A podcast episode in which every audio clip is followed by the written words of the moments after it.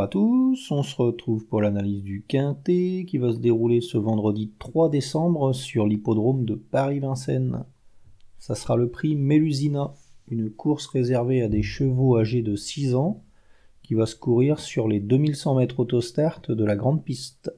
Dans cette épreuve, mon favori sera Fils d'Aufort, le numéro 5, c'est un représentant de l'entraînement de la famille Bijon qui vient d'afficher un net regain de forme. Euh, il courait vraiment très bien la dernière fois, il terminait cinquième, mais il fournissait un très bel effort final, signe qu'il doit plus être très loin de son meilleur niveau.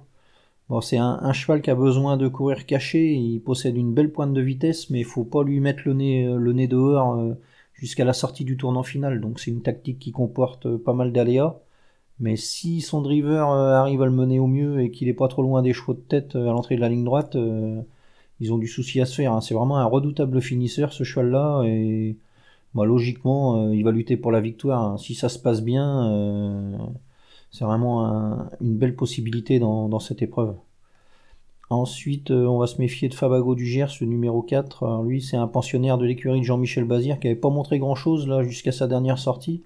Et il vient d'afficher un net regain de forme, lui aussi terminé deuxième à Chartres la dernière fois, c'était vraiment pas mal. Il s'intercalait entre Fahrenheit Flower et Vicky Laxmi, des chevaux qui sont confirmés en région parisienne. Donc euh, voilà, il va s'élancer avec une belle chance. Il aura un bon numéro derrière l'autostart, déféré des quatre pieds. Nicolas Bazir dans le sulky. Euh, a priori, ça sent très bon. Faudra juste que ça se passe bien pour lui aussi. C'est un cheval qui doit pas trop, euh, pas trop faire d'efforts durant le parcours. Sinon, il finit pas. Mais si ça se passe bien, il va finir dans la combinaison gagnante. Hein. Ça semble ça semble être une bonne base avant le coup. Ensuite, on va se méfier de Furio, le numéro 8. Alors lui, euh, il reste pas sur des performances très reluisantes, mais c'est un cheval qui est spécialisé sur les, parcours de vitesse. Et puis on peut noter que lors de ses trois dernières sorties, il était ferré, donc euh, faut pas le condamner là-dessus. Là, il va retrouver un parcours à son entière convenance, et Jean-François Sonnet le défaire des quatre pieds, donc euh, bah, pourquoi pas. Hein.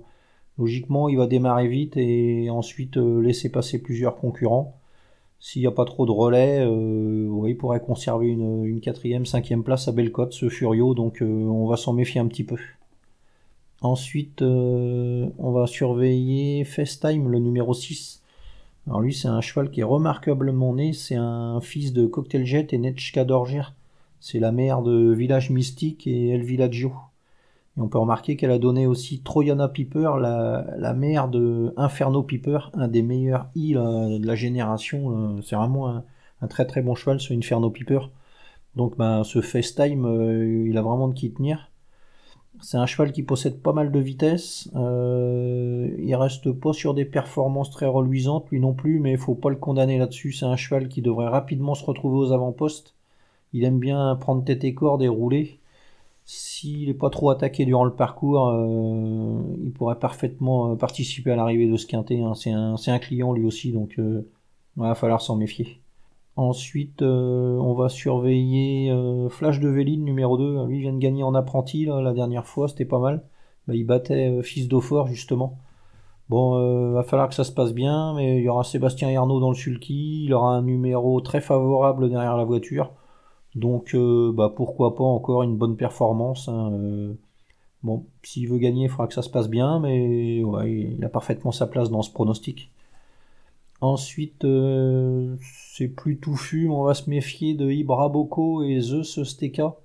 C'est deux chevaux qui vont s'élancer en, deuxième ligne, donc il va falloir que ça se passe bien pour qu'ils obtiennent un bon classement mais euh, ils ont prouvé leur vitesse et ils seront associés à Johan Le Bourgeois et Eric Raffin, donc euh, ils seront associés à deux pilotes euh, chevronnés, on va dire. Donc pourquoi pas un, bon classement, hein. s'ils bénéficient d'un bon déroulement de course, ça peut le faire pour une place.